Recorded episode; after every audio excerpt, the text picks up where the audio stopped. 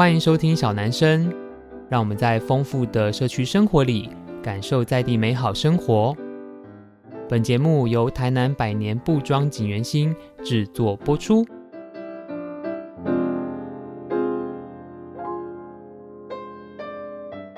Hello，大家好，欢迎收听小男生小老板的台南生活，我是景元新小老板子欣。这几年疫情期间呢，就最近是比较可以出国了啦。可是我相信大家在台湾应该闷坏两三年了，导致所有人最近都在日本或者泰国之类的。好，我自己在疫情当中有一个很特别的发现是，像台湾一些比较大的景点，例如说垦丁九份啊，或者台东啊，大家在这几年就去了蛮多次的。那有更多的机会走到一些比较嗯。传统上没有那么热门的旅游景点，这时候就发现，哎，其实台湾有一些小角落，甚至以前我们界定可能比较像偏乡的地方，都有很有趣的人在做有趣的事情。我觉得不只是大家理解上什么彩绘农村墙面这种事，而是透过很多的旅游体验、套装行程，然后甚至是地方生活的感受，去了解地方不同的文化。那所以今天呢，我们就要聊一下关于这件事情哦。呃，它其实比较正式的名称应该叫社造，所以今天呢，很开心呢，我们可以邀请到我的一个好朋友，那他是张一芬张老师，他本身是树德科技大学的应用设计研究所的助理教授，他自己也在社造领域耕耘了很多年哦。那我其实蛮好奇，就是想知道，哎，到底台湾社造圈发生什么事，或是哎有什么样的特色？所以今天就想要请他来聊聊。好，那就让我们一起来欢迎一芬。Hello，Hello，小男生的听众们，大家好，我是张一芬。那学生都叫我芬芬老师，所以听众们。也可以叫我芬芬，那很开心可以来上子欣的这个节目。我很好奇，是因为台湾应该没有所谓的社造科系或是社造 研究所，对不对？对，没有，以前没有，现在也没有啊，呃、顶多就是文化创意产业这样子。哎，对对，对，对，可是像文化创意产业这个。学系也大概是这十年左右的事情嘛，十五年以内的事情。十五年，十五年应该是十五年。对，所以像怡芬，你以前是、嗯、你是念什么的、啊？我是读建筑。哦，我有发现，好像有一派现在在做社造的人，都是建筑城乡或是都计的人出来，对不对？对，没有错。那时候我也是跟着老师一起开始在社区里面做过几个跟呃社区一起合作的专案。比如说，我们有到亲近农场去跟艺术家一起共创一些艺术行动，然后也有跟着老师到桥头糖厂去对桥头糖厂的一些旧的员工宿舍啦，还有副厂长宿舍啦，去做一些空间营造。所以好像过往就是因为没有所谓的社区营造系所，所以大家会从空间或是从人跟场域之间的关系切入，所以导致哎，在从事社造的前辈们好像就哎蛮多，除了他是地方蹲点的一些些。些前辈或是在地的耆老以外，嗯，很多都是用空间为主出发的一些研究者，或是参与这件事情的人，对不对？对，或是建筑系的老师们这样子。哦，是。所以社造到底它的全名跟它是到底在做什么？哦，其实我有一点，因为像我们就会接触很多社造的末端的作为，嗯，这都是最后嘛。不管我去走读，或是我去参与，我去捏挖柜什么东西的，嗯，到底。这件事情它的来龙去脉，或是它到底是在做什么事情啊？社造其实全部的呃名称应该是社区总体营造，那它比较学术性的说明，应该是在一定的范围内住着一群的人，他们共同为了生活在这个地方的呃所有的住民，他们所关心的，只要跟生活相关的总体，包括呃文化啦、历史啊、地理啊、产业等等，共同的去做一些经营跟创造。所以一开始在文化部呢所提出这个社区。总体营造的时候，曾经一度的被误解为哦，他是不是在做营造？没基础啊，啊是基工衡啊？其实不是，他不是呃，在建筑讲的营造的步伐，其实是透过大家呃由下而上共同创造的一个经营与创造的历程。所以我觉得这样听起来好像社造最重要的是人，对不对？对，因为是最重要的。嗯、对，一群生活在相同场域的人，有一一起的目标，或是一起想做的事情而去做，对不对？对对对，我觉得社造其实就是大家生活在同一个场域，那大家一起关系在这个场域发生的所有的公共事务。至于这个场域的范围是多大呢？其实小到一栋大楼或是一条街区，好像我们这样给雕啊这样子，也是个社区。然后大到一座城市，我觉得它都是一个社造呃社区的概念。那只要生活在这边的住民彼此都有受、公共意识都是这样。那我认为，其实政府这几年一直在提倡社造，主要就是希望，嗯、呃，让生活在这里的每一个住民啊，都可以安居乐业，还有适得其所这样子。我我觉得你讲到一个重点，因为我大概在十年前吧，开始进入就是业界，就研究所毕业之后，哦嗯、其实那时候我因为工作的关系，就有一点点接触，因为我们以前是设计公司，所以基本上社造不会来找设计公司，因为设计公司很贵。啊、对对对对，我们都自己做。对，好，我要讲的是说，哎，那时候其实我就呃，因为一些委员的工作，然后或是哦，因为一些市府，他知道哎，我们在做创意的工作，嗯、所以就邀请我们去一些社造的，不管是会议啦，或是审查访视啊之类的。哦、你知道，其实我一开始对这件事情充满问号。哦，你知道为什么？对，因为其实像我们在设计公司工作的时候，每一个客户跟每一个专案，其实它是有商业价值的。对不对？对对对，因为我不管我做一个产品的包装，做一个产值，对不对？对，做一个场域的规划，做一个品牌设计，其实某个程度我是为了帮我的客户赚钱。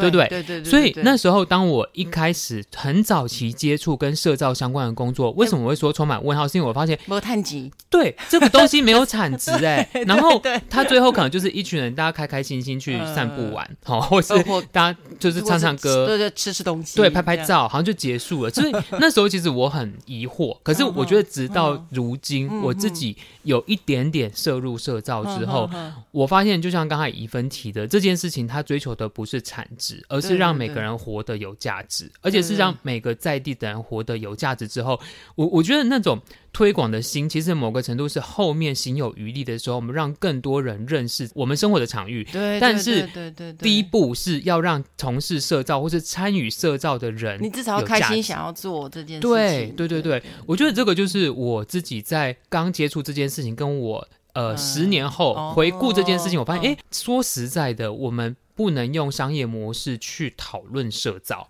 对呀，是啊，没有错，对对，这是我我这几年一个很大的结论。我觉得很棒，你有一个新的这样的体会，这样子。对，所以像一芬，你自己在这几年应该有参与蛮多社造的工作嘛，对不对？因为虽然你的你的对，虽然你的正职是大学里面的老师，可是。我想现在的大学，就不管是科技大学还是一般大学，都会有很多实践的过程。是啊，在不同场域里面实践。那可以跟我们分享一些你觉得比较有趣的案例吗？其实我从大学啊研究所时期就开始跟着我的老师们一起去参与所谓的社造工作。那因为其实我的背景就是建筑，一直到后来我开始读博士班，那成为其实在台湾来说。提到社区营造，大家基本上都会认识的一个非常重要的老师，就是黄世威教授。我成为他的学生，然后开始跟着黄老师一起跑了云林啊、嘉义、阿里山的社区啊。然后后来自己开始就是也开始在大学任教。那因此我也就是循着之前老师带我的模式，开始带着我的学生、我的研究生到社区去进行一些场域实践的课程。那如果说比较深刻的一些社造专案，那应该是。给雕啊，对啊，给雕让我印象很深刻，因为他是我们第一次带学生到台南市区哦，对，到市区，因为之前我们做的是比较属于乡村型的社区营造，透过我们的调研才发现，哇，这个小小的地方，那竟然有这么多特别的店家在这边很努力的生存，而且。无论是老店家或是新店家，这样那有景元新在这边。我觉得最特别、最印象深刻的是，我们在执行给迪奥的那个专案的时候，刚好是。二零二一年，我们第一次遇到很严重的那个 COVID-19 的时候，所以最后的展览其实是线上的展览。所以给雕这个专案，我觉得也是让我还有学生都学习到很多。另外一个是我自己，呃，从一百零五年开始，就是台南市文化局的社区营造第四家族的辅导老师。那在这边呢，呃，我比较想要分享的是台南市大内区的狮子来社区。这个社区也是我带树德的大学生到外面来做这一一个场域合作计划的第一个社区。那这次的成果呢，其实也有协助到狮子赖社区发展他们的社区文创产品赖赖，然后还有系列的一些文创商品。我觉得这对社区还有对学生都是一个非常大的呃收获，因为他们就哎，他们设计的东西真的社区有拿去用，而且真的就成真了这样子的感觉。还有就是。一个专案，是在屏东潮州的鹏程社区。那这里呢，其实是由台湾艺术生活协会，简称台湾的这个阿来府的这个艺术家和社区居民，嗯、呃，他们是一起以这个艺术行动的方式哦。那在这个地方呢，他们是彩绘社区的闲置墙面啦，甚至是去创新的一个新的意境花园等等。那我有带着呃研究生呢，从二零二零年开始，就陆陆续续的去参与了这样的一个艺术行动。我我觉得就是像刚才一芬分享了很多案例。嗯，因为我不知道听众朋友们对于社造的理解有多少，像我觉得啦，可能有的人会很刻板印象的，就是啊，不就那个农村桥面才会就叫社造嘛，对不对？其实很多是这样。对，其实当然它没有那么浅，因为我们当然会去检讨，就算真的要做彩绘，为什么要做这件事情？可是你要画什么图，谁来画这个图？你画完这个图的后续效益是什么？它不只是美化，它有更多的社会责任在。就像我刚才所提，我们希望做了社造这件事情之后，是让在地的人他活着是有价值，跟他存在是有意义的。我觉得这是蛮有趣的事情。可是我自己觉得啊，像当初呃，我自己在给雕爱这边开始慢慢从刚才怡芬有提到展览的过程，然后到后来我们做 podcast 这件事情。嗯，人是最难处理的，对不对？嗯、呃，没有错。对，就是我不是说谁很难搞，嗯、而是因为哎、嗯，大家都可能不管你在这个地方生活过多久，嗯、我们可能对于未来的想象是不一样。你连同一家人对未来想象都不一样，更何况是你的邻居？大家不要吵架 就很好，就很好了。对对，对，所以我自己其实也蛮想要听听怡芬分享。我觉得你有很多身份，有一个身份是。嗯但你自己生活在你家的社区，你也是一个著名的身份嘛。嗯、对，对，对，那、还有一个身份是，哎，你是老师的身份、嗯，所以可能你自己在写 paper，在做 survey，你会有很多学术面的。可是因为现在学术呃老师也跟地方社区有很多的连接、嗯，在你这么多的角色，甚至你还是辅导老师，在台南的这个社区家族里面、嗯，你觉得目前我们不要讲是哪一个城市，或是哪一个谁，嗯、你观察在社造推动上面的。困难，或是目前遇到的瓶颈是什么？那我大概就是只能用自己在呃这几年呃陪伴社区进行一些计划啦的这个经验来跟大家分享。其实我主要觉得台湾推动社造最主要困难点，就真的是人，往往会是呃在社区当中要怎么凝聚一群人出来做事情，我觉得蛮困难的。通常好像会只有一个两个，可是这样子的话，其实这个社区没有办法永续，因为。你永远都是那个理事长，或是那个总干事，或是那个班长这样子。那其他人就在下面，可能他会来参与，然后可能他不会来参与。所以我觉得这几年在跑社区营造，我发现还是人的问题最多。那要怎么把这些人找出来，然后凝聚他的共识，的确是需要长时间的耕耘啊。还有一个。可能是另外一个困难点，就是我觉得政府的这个计划的补助啊，其实有时候它的时间啊都比较短，它的期限可能都一年一年一年这样子，所以可能也会造成这个社区今年有提案，明年就没有提案，所以社区在走的这个过程当中，它就会断断续续，走走停停。像我今天才刚刚去辅导的一个社区，他们也是预计今年要提案，可是其实他们前几年就已经有做过相同的事情了，可是他们告诉我说，哦，那是之前的人做过的，他们完全不知道做什么事情，所以他们现在又要从头开始。我觉得这个好像一直是在，一直是在我接触社造当中，好像会不断重演的一个故事这样子。对，我我觉得怡芬提到两个我自己的观察，我觉得不光是社造，第一个是人的问题，因为人多嘛，然后第二个是计划的问题。我分享一下我的看法，好，是第一个，我用一个比较跳痛的例子来讲，是很多人认识锦源兴。都是因为我嘛，其实大部分的现在除了日治时期 跟就是都是因为我嘛。好，大家都会问我一个问题，是说为什么景元星这转型两三年可以突然爆红，或是哎、嗯、突然好像很多人知道，或是变成一个蛮有讨论度的文创品牌？对啊，对啊。我跟你讲、嗯，我最后最后我到目前为止最大的原因就是因为这个品牌没有人。你知道吗？因为认识景元兴的人会知道，其实他某个程度在前两年的时候都是艺人公司。对啊，对啊，因为我那时候一个人打天下嘛，嗯、我要做什么计划、嗯嗯，我要做什么产品，嗯、我要办展览，我要做 podcast 什么什么的，嗯、我决定就好、嗯。所以我不用像一个真正传产在转型的后代，哦、你要去沟通很多老员工、哦、很多长辈、很多亲戚、你那个时间一拖长，我觉得你的专案就会执行的很长。哦、所以我觉得不完全是社造的状况。反正就是说穿了，只要大家一起做事，你就算公司内部很多人一起做事，就是很难做。嗯、而且我有听过一句我觉得非常残忍，但是很直白的说法，他就是说，反正有时候一群最聪明的人做出来结论就是最笨的结论，因为我们都要彼此尊重。我们都要折折中对方的想法，对对，所以最后做出来就是最笨的结论。那当然也不是说哦独裁是最好，因为它还是有它的风险。而是我觉得普遍在事物的执行上就这个问题。好，然后呢，第二个是刚才一份有聊到，就是计划时间点的问题。这个呢，我也是用另外一个角度来切，是其实景元兴很少申请什么清清创补助、什么基地赞助、什么什么什么东西，我很少做那个。为什么呢？其实主因是因为我很不会写 paperwork。就是一份知道，我非常不会 paperwork，就是你要去提案，要写什么计划书，甚至结案期中审查什么什么东西，我光想到就累，很累，因为对，因为我就是一个设计师，我就很讨厌做这种事情。可是呢，你如果说实在，你不管要跟谁拿钱，跟地方、跟中央、跟不同的单位，甚至是私人的基金会哈，就是基金会拿钱，你就是得经过这些流程嘛，因为他不见得完全认识你，所以他必须要透过一些理性的过程去做。可是他。就会有。一年一年的计划，或是哎，你有一餐每一餐，你以工作执行来说就是嘛。你如果今天没有这个计划支持你，你的专精就会离职啦，因为他没有钱可以拿。那其实他在事物的推动上就会一直出现断裂。所以那时候为什么我会说景元星我不太喜欢拿钱，不是因为我很有钱，而是我其实在之前一份工作，我在观察一些以这种补助或是以这种计划为主的单位，他会有这个状况。所以我觉得一旦你习惯了说穿的是别人喂养你的时候。对，这个就是你的，嗯、你无法自力更生。嗯，可是他，我觉得他有点自相矛盾。就像我们刚才讲的，社造如果它不是一个商业模式，它今天还要自力更生。我觉得或许这就是社造，就会比较偏向社会企业。对对对，可是或许这就是社造最大的问题吗？我不知道。好，例如说，我举例哈，我我自己，因为我们之前有配合过呃这个西港的令草工坊，一份应该知道，他们是做令草产业，有点复兴这件事情。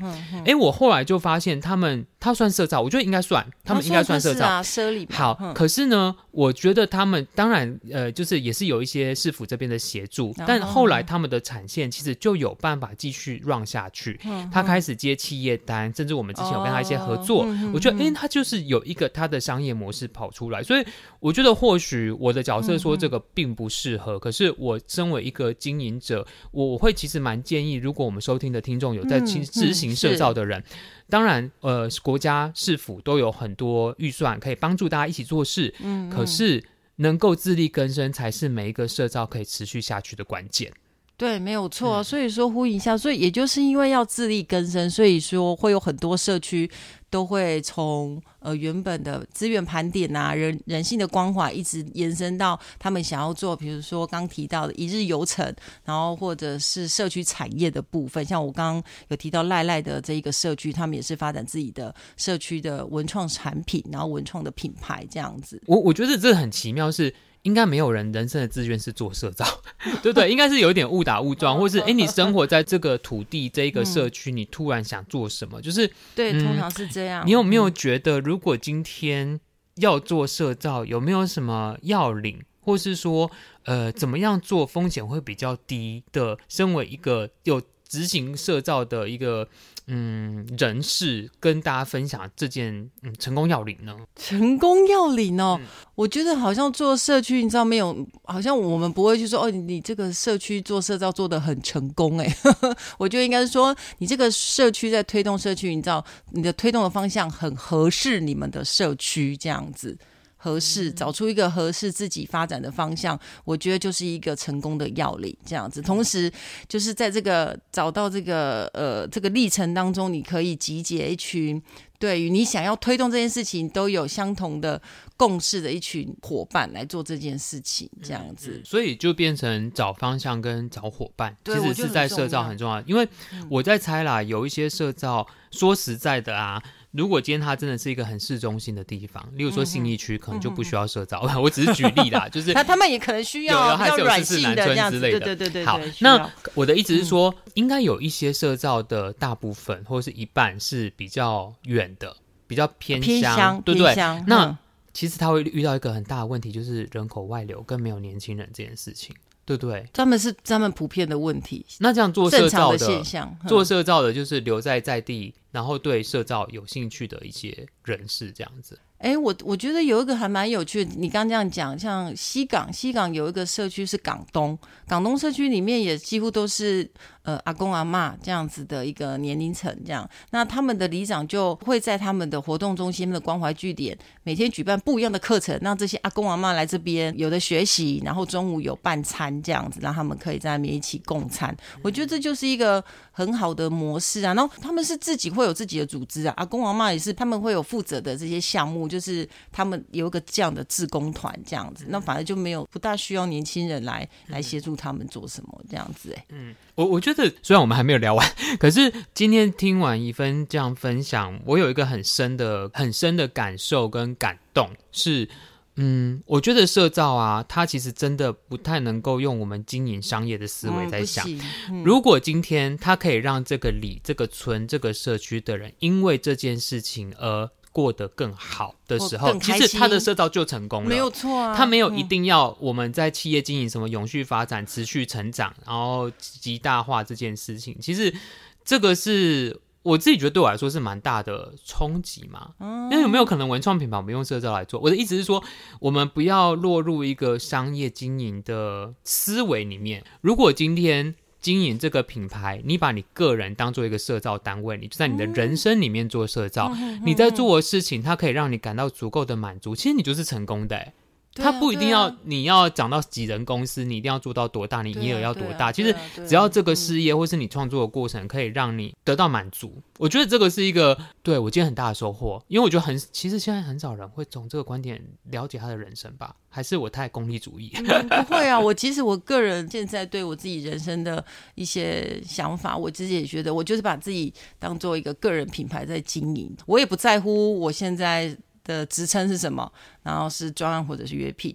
那我只希望我可以把教职这份工作做好，因为也我今天也是突然想到，因为我听 Podcast 里面在讨论说你从小就想做什么啊？我从小就想做老师，诶，对啊，所以我就觉得哇很开心，因为我现在就在做我从小就到大就一直希望自己做的事情，所以我就把这件事情做好就好。那、啊、其实社区也是，你就找到你们想做的事情，然后一直努力的去把它完成，其实就可以从中找到乐趣，然后。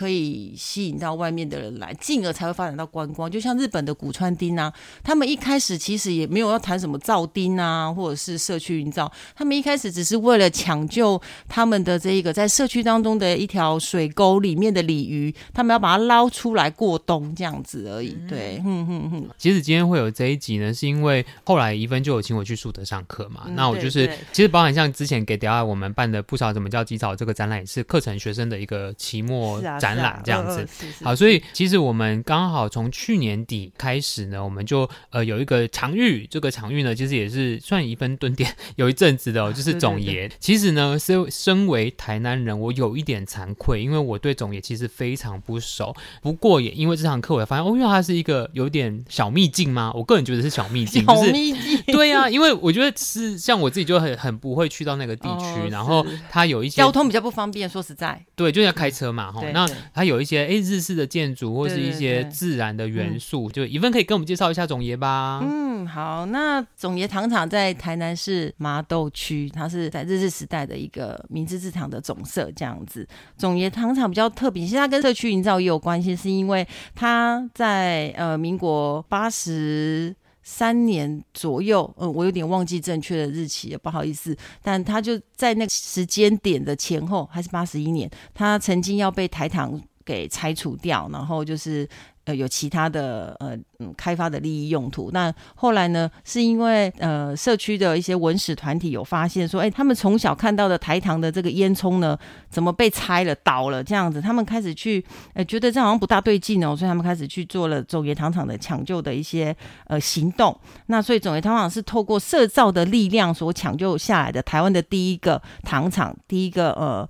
工业型的文化资产这样子，对，所以呃，总爷到这几年呢，从抢救之后，他开始有经历了四栋古迹的一个修复期间，中间呢又经历了几年，一直在寻找到底我们英文中心真正的定位是什么哦、是地方文化馆呢，还是呃艺术驻村这样子？那一直到二零一九年开始有了大地艺术季这样子一个比较大型的活动，总爷开始才又意识到说，哦、我们应该要再重新跟社造有所连接，要跟社区有所连接，才可以得到一个比较永续的一个呃发展的一个模式，这样子。因为总爷那边应该算离南科技吗？总爷它旁边就是上化，上化在过去哦，对啊，对就南科，因为很多南科人住在上化，对，在那附近。我，我表哥自己也是，对对对对对，嗯，所以其实那一带就是我们讲的旧台南市以北。就是还没有到新营，就是新营那边太太北了。就是旧台南市以北，好像它是一个有一点休闲又有一点花园，对对对对的场域。因为